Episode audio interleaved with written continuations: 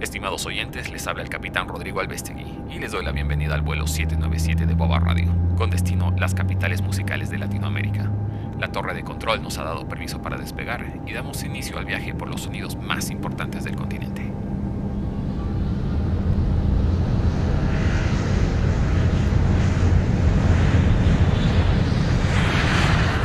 Siempre se habla que las ciudades musicales se encuentran en Europa, Asia y Estados Unidos. Y es verdad que la escena ya es más grande y movida que la de Latinoamérica. Es un tema de números, presupuestos, cantidad de gente, logística, consumo y un sinfín de motivos por los cuales siempre se habla de estos territorios. Pero ¿qué hay de nuestro continente? Existe una movida muy grande en este lado del charco. Música, escena, music business, festivales, mercados de arte, cultura, bandas, artistas y ritmos. Entonces, ¿por qué aún no figuramos dentro del mapa de las denominadas Music Cities? Lo que quiero lograr con este podcast es contar sobre las ciudades que tienen un buen desarrollo musical y hablar sobre todo el movimiento que se genera gracias a la música. Acompáñame en este viaje y descubramos las capitales más musicales de la región. La pregunta de hoy es, ¿es tu ciudad una Music City? Para responder, primero necesitamos saber qué es lo que hace que una ciudad convencional se convierta en una ciudad musical. Se trata de que los negocios relacionados a la música, la práctica de actividades musicales y los espacios para el arte se convierten en un motivo para visitar la ciudad. Hoy por hoy se ha desencadenado un interés por el turismo musical y en Latinoamérica cada vez son más las ciudades que están apostando por el desarrollo de esta industria.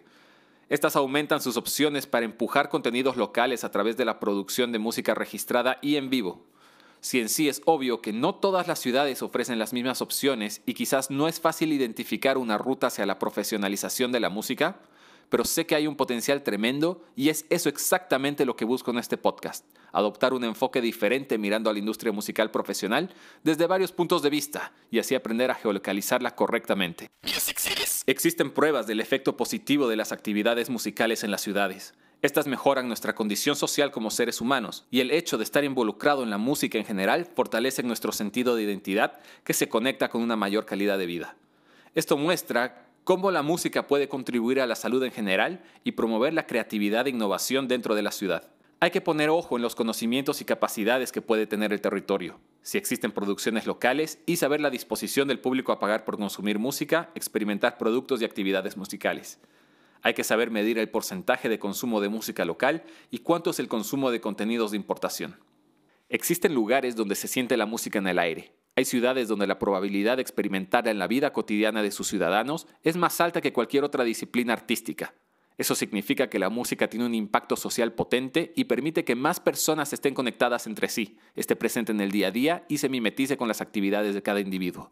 Está demostrado que tener música en nuestro entorno nos hace más felices y por tanto más positivos y productivos con nuestro tiempo.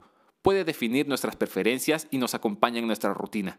Esto gracias a la tecnología que nos da acceso rápido a un banco de canciones muy grande y generar playlists de acuerdo a nuestro estado de ánimo. Pero también los espacios donde se puede escuchar y ver música en vivo influyen mucho en nuestra actividad diaria. Hay ciudades más musicales que otras y son muchos los factores que pueden influir en el desarrollo musical, entre ellos la cantidad de gente, el apoyo del gobierno, los presupuestos destinados a cultura, la presencia de oficinas de la industria como sellos, agregadoras, agencias, productoras y festivales. A lo que me voy es que contar con un sector local de profesionales de la música cuya producción genere demanda significa que la ciudad va creciendo en términos musicales. Esto también de alguna manera va motivando a los músicos a arriesgarse y construir una carrera en el tiempo dentro de la ciudad. Y si por algún motivo estos músicos empiezan a ser competitivos produciendo música grabada o en directo, esa competitividad inyectará en consecuencia un efecto positivo en el crecimiento económico creando empleos y aumentando presupuestos públicos de las localidades en cuestión. Este movimiento empieza a crecer como bola de nieve, de pequeño a grande, y mientras más la rueda se vaya agrandando, la ciudad empezará a llamar la atención no solo de sus residentes, sino de un público extranjero a tener curiosidad por el movimiento de la oferta local, dando pie al turismo musical, motivando a visitantes itinerantes a buscar experiencias musicales. La denominación Music City se ha convertido en el referente conceptual a la apertura de lugares donde se consume música. Estos se producen en ciertos barrios de las metrópolis y presentan un impacto territorial. Llamamos territorios musicales aquellos que generan un impacto en la producción y la generación de empleos locales, incluyendo la actividad de músicos, proveedores de servicios, aficionados, voluntarios y profesionales. Espacios que relacionan lo empresarial con lo social y conviva con las instituciones públicas en los ámbitos de la educación y formación, fomentar la producción y registro, actuaciones en directo, comunicación y así empezar a presentar cierto grado de autoorganización estable para así considerar un ecosistema coherente y eficiente. La presencia de oficinas dedicadas a la música son importantes y generan espacios para músicos locales y extranjeros que tienen curiosidad de cómo se podría comportar su carrera en el lugar, como por ejemplo pasa con la venta de CDs producidos en un lugar determinado por un sello, qué canales físicos de distribución se utilizan, qué campañas de marketing y cuál es la mejor manera de penetrar ese mercado, desde la producción hasta el registro de música. La actividad de estas organizaciones constituirá lo que se llama escena musical local y esta alberga espacios culturales y artísticos con una programación diaria de actividades y conciertos en empresas, entidades y espacios que fomenten la música. Esta escena puede ejercer atracción sobre el público proveniente de clases creativas.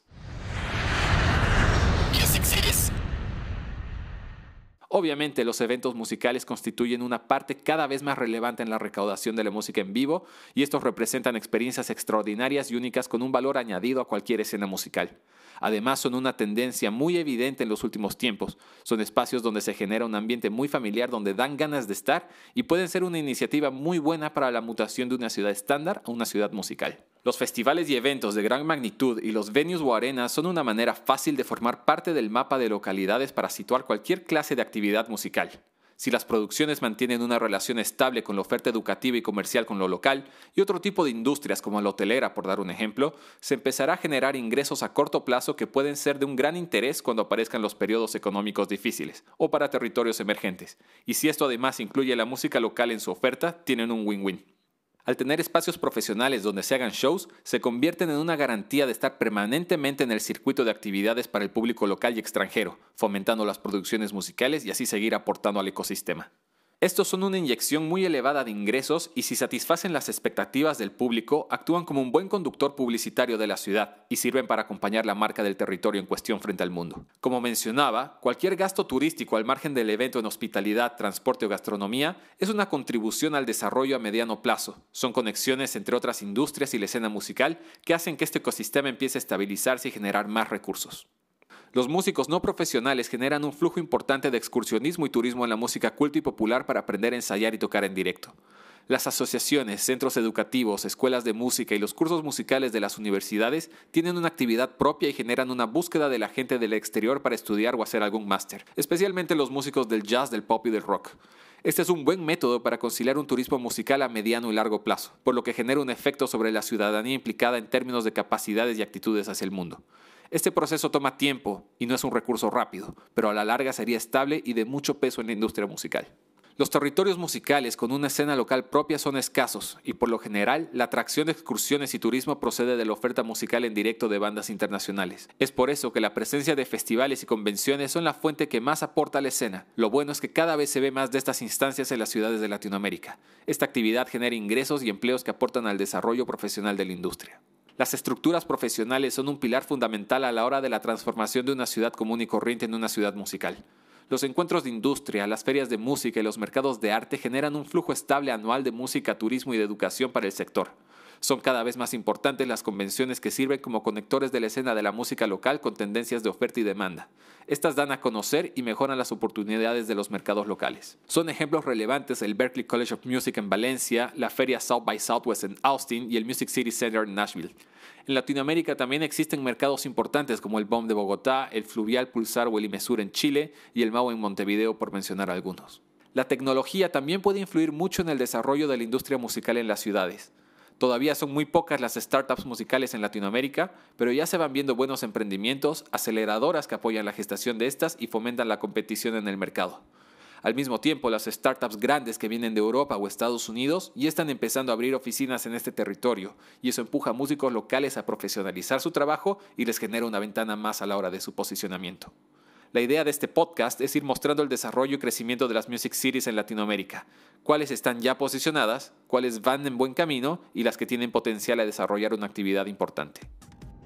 Estimados oyentes, estamos prontos al aterrizaje. Espero que hayan disfrutado del vuelo. Para nosotros ha sido un placer tenerlos a bordo y esperamos volver a contar con su presencia en un futuro próximo. Muchas gracias por elegir Boba Radio. Buenas noches y nos encontramos en la próxima ruta. Boba Radio.